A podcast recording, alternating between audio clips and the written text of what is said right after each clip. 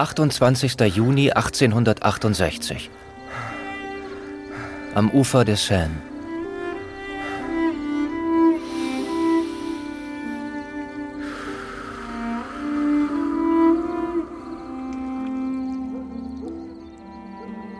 Es vergehen einige Minuten, bis der Mann sich langsam aufrichtet und dann mit kraftvollen Schritten in die Nacht geht, als wäre nichts von dem eben geschehen.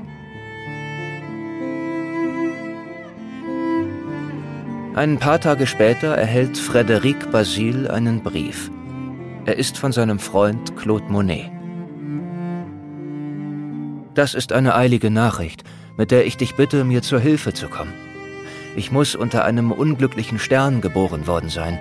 Man hat mich soeben aus dem Gasthaus, in dem ich wohnte, hinausgeworfen. Ich habe einen sicheren, einfachen Unterschlupf für meine arme Camille und den kleinen Jean gefunden. Dort können sie für ein paar Tage bleiben. Ich mache mich nun auf nach Le Havre, um dort nach Unterstützung zu suchen. Bitte schreib mir dorthin, ob du irgendetwas für mich tun kannst. Ich weiß nicht einmal, wo ich morgen schlafen soll. Dein treuer und gequälter Freund, Claude Monet. PS. Gestern ging es mir so schlecht, dass ich etwas sehr Dummes tat. Ich schleuderte meinen Körper ins Wasser. Ein Glück, dass nichts Schlimmes passiert ist. Really? I mean, really? Claude Monet ist 28 Jahre alt und will ein angesehener, bedeutender Künstler werden. Doch der große Erfolg bleibt aus. Er springt von einer Brücke in die Seine. Mein Name ist Linda Zawakis.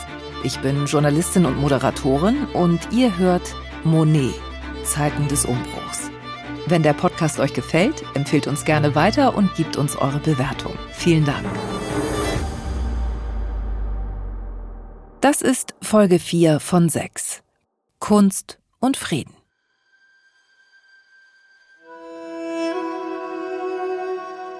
Monet überlebt den Selbstmordversuch. Er, seine Frau Camille und der neugeborene Sohn Jean leben in bitterer Armut in Paris. Ich allein werde in diesem Jahr nichts geschafft haben. Das macht mich wütend auf alle.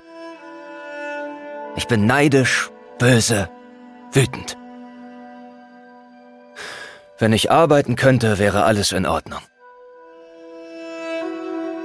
Das schreibt er an seinen Malerkollegen und Freund Basy.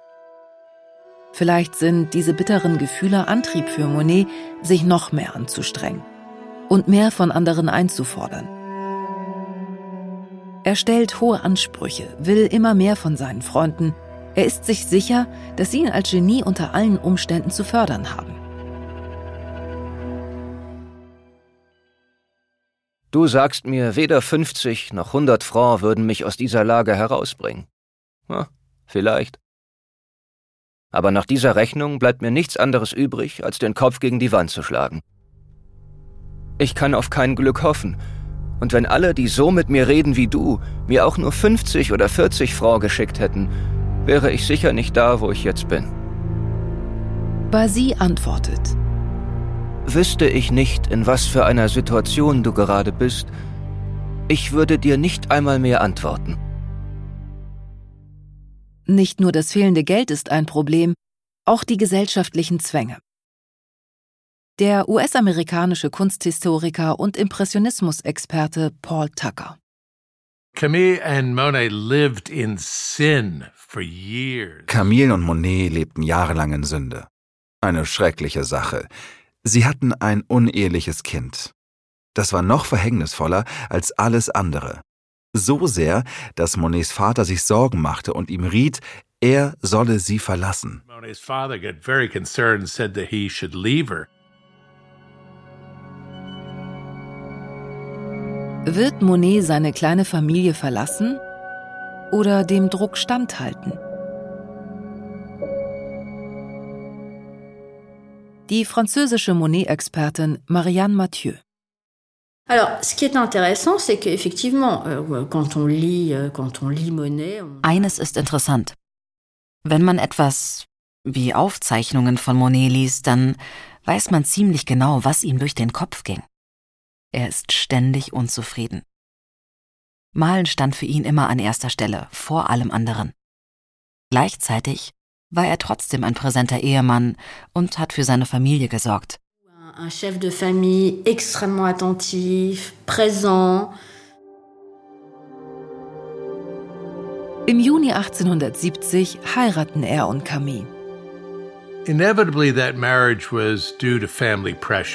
Natürlich war diese Heirat dem Druck der Familie geschuldet. Aber vielleicht spürte er auch, ich habe ein Kind. Ich muss Verantwortung übernehmen. Und ich muss mich meinen Verpflichtungen stellen. To step up to the plate, so to speak.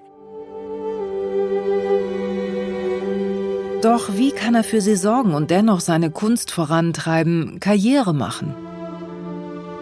If he wanted to be able to paint saleable pictures, he could have done that.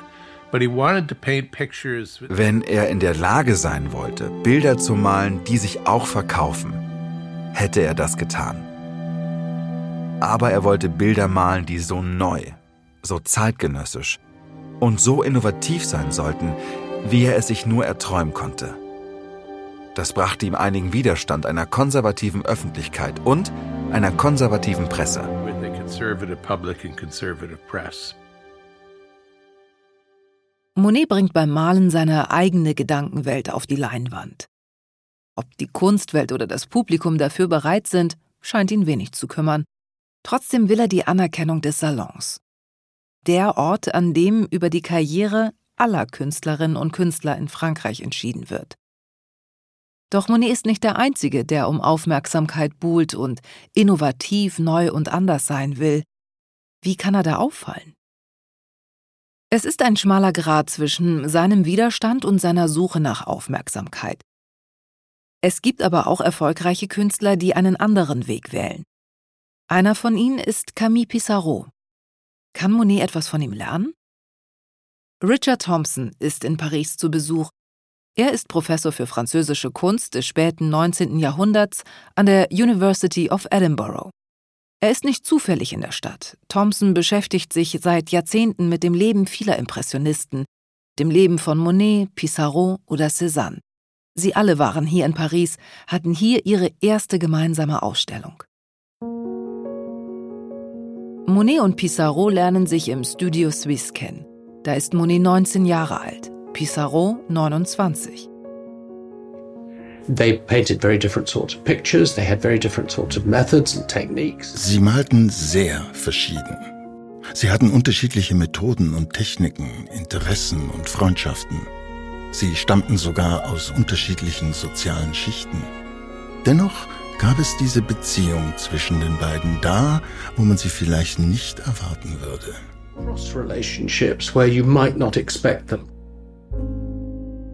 Während Monet die Kunstwelt um jeden Preis revolutionieren und es gleichzeitig in den Salon schaffen möchte, wird er immer wieder abgewiesen. Pissarro ist schüchtern und strebsam. Ihm gelingt es bereits beim ersten Versuch im Salon auszustellen. Sein Gemälde ist aber bei weitem nicht so gewagt wie das von Monet. Es zeigt einen Waldweg, sehr realistisch, fotografisch, traditionell. Von impressionistischen Einflüssen ist kaum etwas zu sehen. And another difference between Monet and Pissarro was their politics. Ein weiterer großer Unterschied zwischen Monet und Pissarro war die Politik.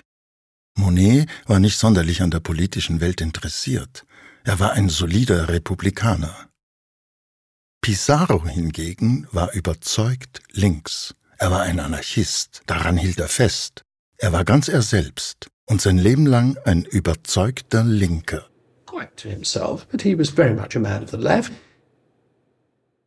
Sobald sich Pissarro im beliebten Café Gerbois bei Kaffee oder Wein zu Monet, Cézanne und Manet an den Tisch setzt, werden die Gespräche politisch. Etwas, das Claude Monet überhaupt nicht kennt. Er behält seine politischen Überzeugungen für sich, auch um seinen Ruf als Künstler nicht zu gefährden.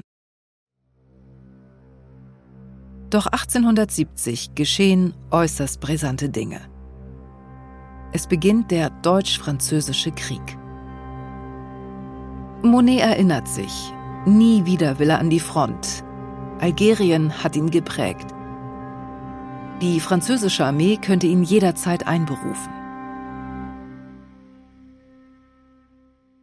Monet und Camille sind erst seit ein paar Wochen verheiratet, Ihre Flitterwochen wollen sie sich nicht durch die politische Lage kaputt machen lassen.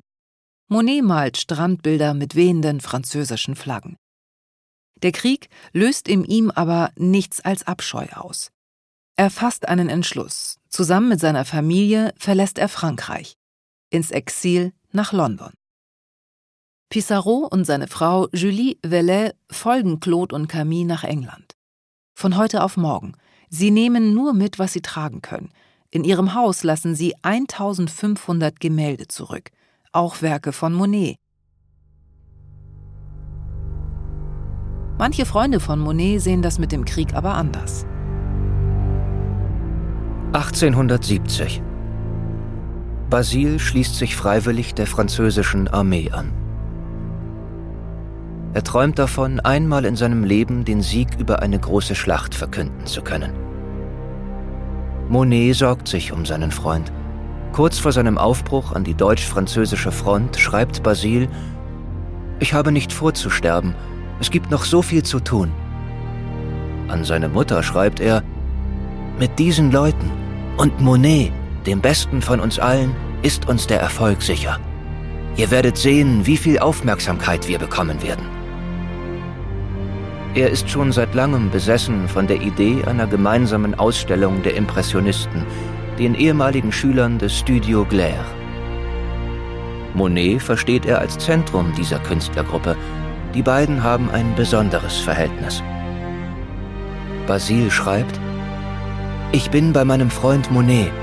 Sein Rat hilft mir immer. Dieses Gefühl beruht auf Gegenseitigkeit.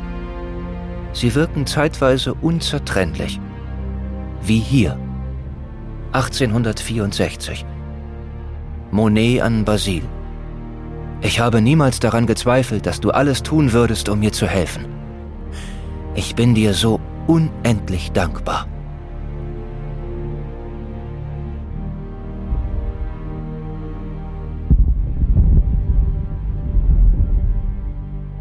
Willkommen!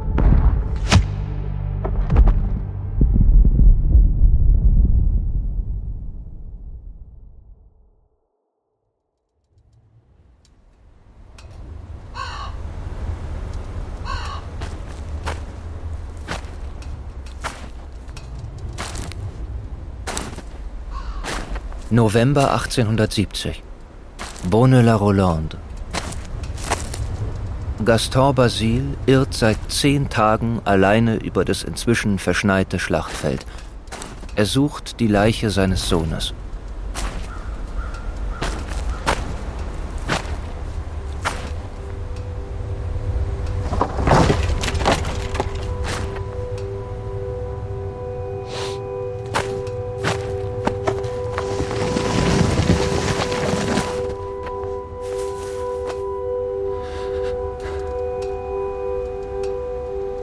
Als er sie schließlich findet, lädt er sie auf einen Ochsenkarren und zieht sie alleine über 500 Kilometer bis nach Montpellier.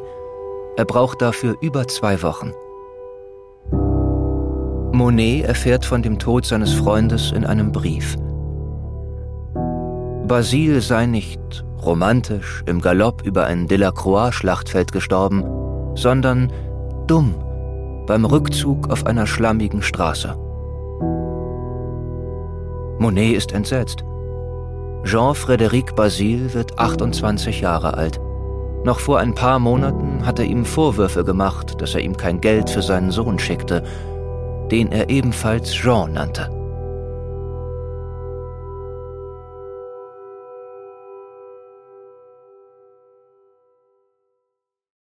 Der Krieg endet im Mai 1871. Können Claude und Camille nach Paris zurückkehren?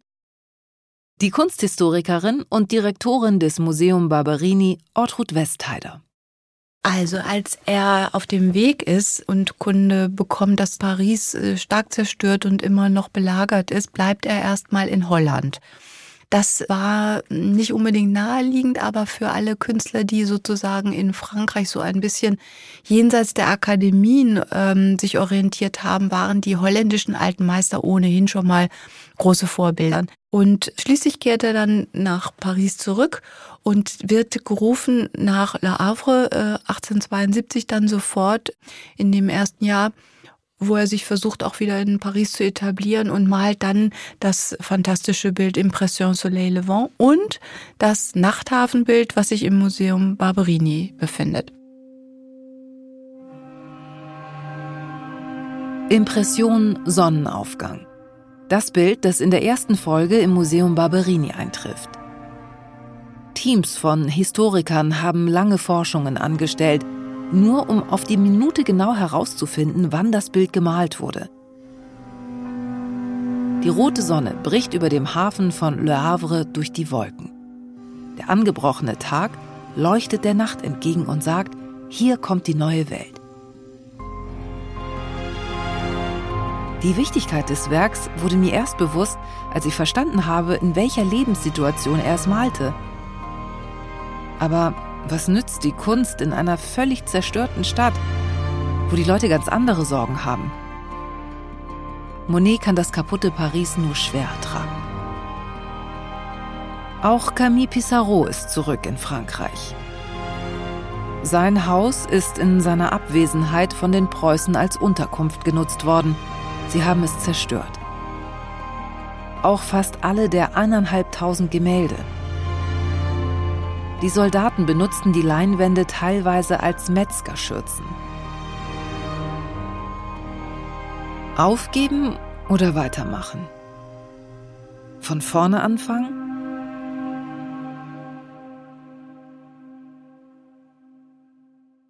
Vielleicht sind es die traumatischen, gemeinsam erlebten Erfahrungen, die dafür sorgen, dass die Impressionisten wirklich zu einer Art Team werden. Der im Krieg gefallene Basy hatte immer davon geträumt. Pissarro-Experte Richard Thompson. After all, the impression those artists had been having difficulty getting into show at the salon. Nach alledem hatten die Impressionisten Schwierigkeiten, irgendwo ausgestellt zu werden. Sie mussten einen alternativen Ort, eine alternative Bühne finden, was sie auch taten. Ihre Leben liefen nicht immer, wie Sie es sich vorgestellt hatten, aber sie waren einfach praktisch veranlagt, um ihren Lebensunterhalt zu verdienen. Sie malen Bilder, aber um ihren Lebensunterhalt zu verdienen, müssen sie auch Bilder verkaufen. Um sie zu verkaufen, müssen sie ihre Bilder den Leuten zeigen, und dazu brauchten sie eine Ausstellung. So simpel das bei Richard Thompson klingt, die Rebellen aus dem ehemaligen Studio Glaire brauchen eine eigene Ausstellung. Renoir, Sisley, Pissarro und natürlich Monet müssen ihre Werke zeigen. Wenn Frankreich mit Krieg und Wiederaufbau beschäftigt ist, dann eben unabhängig von staatlichen Jurys und Ausstellungsorten. Ortrud Westheider. Die hatten die Vorstellung, dass man doch sich auch selbst organisieren kann, dass man sich einen Raum mieten kann und wie in einem genossenschaftlichen Modell alle Ausgaben und alle Einnahmen teilt. Das Gruppengefühl von Basy, der genossenschaftliche Traum von Pissarro und die Werke von Monet. Es ist der Traum ihrer gemeinsamen Jugendzeit in Paris, den sie immer wieder erträumten, planten und verwarfen. Nach Krieg, Tod, Armut und Zerstörung sind sie älter geworden. Verheiratete Familienväter. Jetzt oder nie, das spüren sie alle. Und die Dinge fügen sich. Sie finden einen angemessenen Ort. wo ähm, ein Paris schon damals ähm, attraktiv war, wie wir es uns heute noch vorstellen, also mit den großen Boulevards, mit sehr vielen internationalen Gästen, mit äh, wunderbaren Cafés und Auslagen in den Schaufenstern. Eine Revolution gegen den altbackenen, konservativen, miefigen Salon, der gerade einmal einen Monat später öffnen soll. Das aber macht das Vorhaben der Impressionisten auch gefährlich. Der zeitgenössische Kunstkritiker Geoffroy schreibt sogar über sie: Ein weiterer Schritt und ihre Gemälde gehen direkt zum Erschießungskommando. Sie alle haben viel verloren. Pissarro fast seine gesamten Gemälde, Monet zwischenzeitlich die Hoffnung und sie alle gemeinsam Basy, der fest an die Gruppe glaubte. Wer könnte sie noch einschüchtern? Die erste Impressionistenausstellung findet statt. Impression Sonnenaufgang wird der Öffentlichkeit das erste Mal gezeigt. Die Ausstellung ein totaler Flop. Das Bild wird von den Kritikern zerrissen. Die Zuschauer verlangen ihr Geld zurück. Ein Kritiker schreibt sogar, Unfertige Raufasertapeten sind schöner als dieses Bild.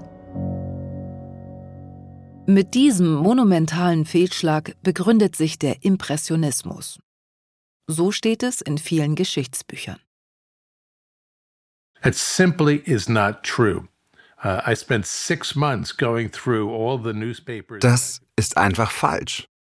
Ich bin 280 Zeitungen über sechs Monate durchgegangen, um jede Kritik über diese Ausstellung zu lesen. Cover reviews of the exhibition.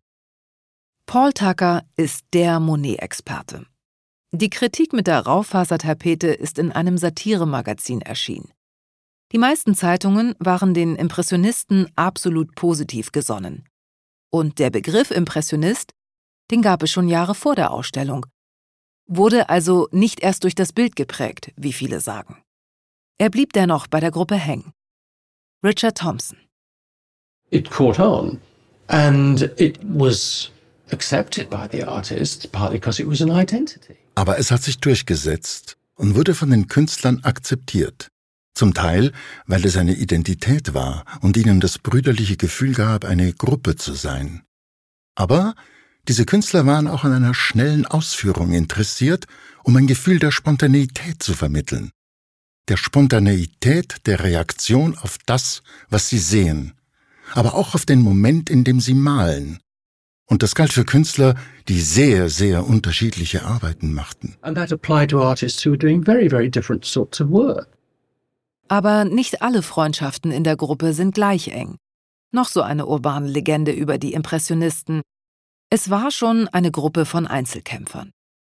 I don't think we should try to construct too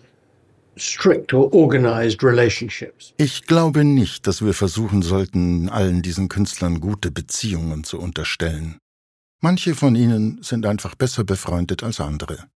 Manche sahen sich öfters. Some of them saw each other more than others. Der erste Erfolg der Impressionisten hält die Gruppe nicht zusammen. Monet ist skeptisch. Immer mehr Maler schließen sich ihnen an, aber können sie mit Monet mithalten? Er schreibt an einen Journalisten Ich bin ein Impressionist und wünsche immer einer zu bleiben. Aber ich treffe die Männer und Frauen, die meine Kollegen sind, nur selten. Aus der kleinen Gemeinde ist eine banale Schule geworden, die jedem hergelaufenen Kleckser die Türen öffnet. Während der Impressionismus immer mehr Anhänger findet, wendet sich Monet von seinen Freunden ab. Aber auch mit ihm wollen immer weniger Leute etwas zu tun haben.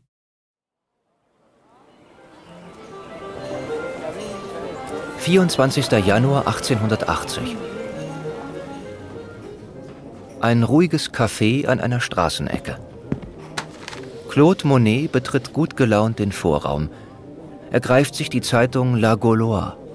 Mit einem Nicken signalisiert er dem Garçon, dass er das Gleiche wie immer möchte.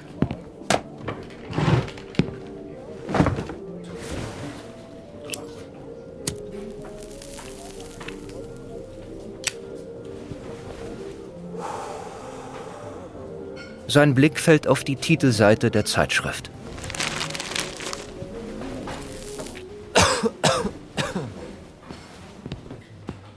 Monsieur, va bien? Oui, oui. Das Cover der Zeitung ist eine Todesanzeige. Monet liest. Die Schule der Impressionisten hat die Ehre, Ihnen den schmerzlichen Verlust mitzuteilen, den sie in der Person von Herrn Claude Monet, einem ihrer verehrten Meister, erlitten hat. Die Beerdigung von Herrn Claude Monet findet am 1. Mai um 10 Uhr morgens, einen Tag nach der Vernissage, in der Kirche des Palais d'Industrie im Salon von Herrn Canabel statt. Bitte nehmen Sie nicht an der Veranstaltung teil.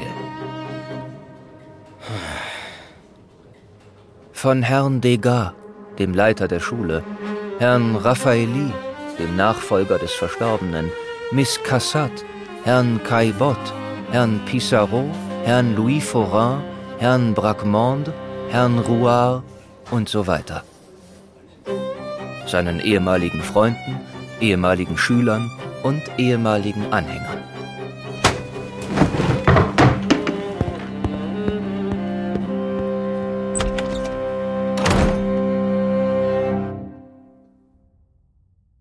Monet zieht sich zurück aufs Land. Noch immer hat er kaum Geld. Er und Camille müssen deswegen mit einer anderen Großfamilie zusammenziehen. Paul Tucker. Yeah, eight kids, the youngest of which was five years old. It must have been chaos. Ja, genau. Acht Kinder. Acht Kinder, von denen das jüngste fünf Jahre alt war. Es muss ein Chaos gewesen sein. Ein einziges Chaos. Und dass Camille krank war, hatte das Problem nur noch verschlimmert. Camille being ill would only add to the problem.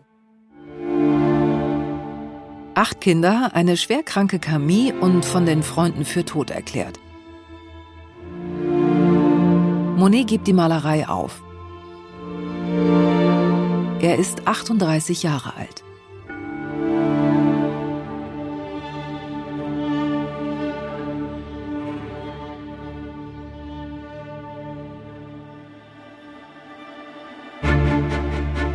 Linda Zawakis und das war Folge 4 von Monet, Zeiten des Umbruchs.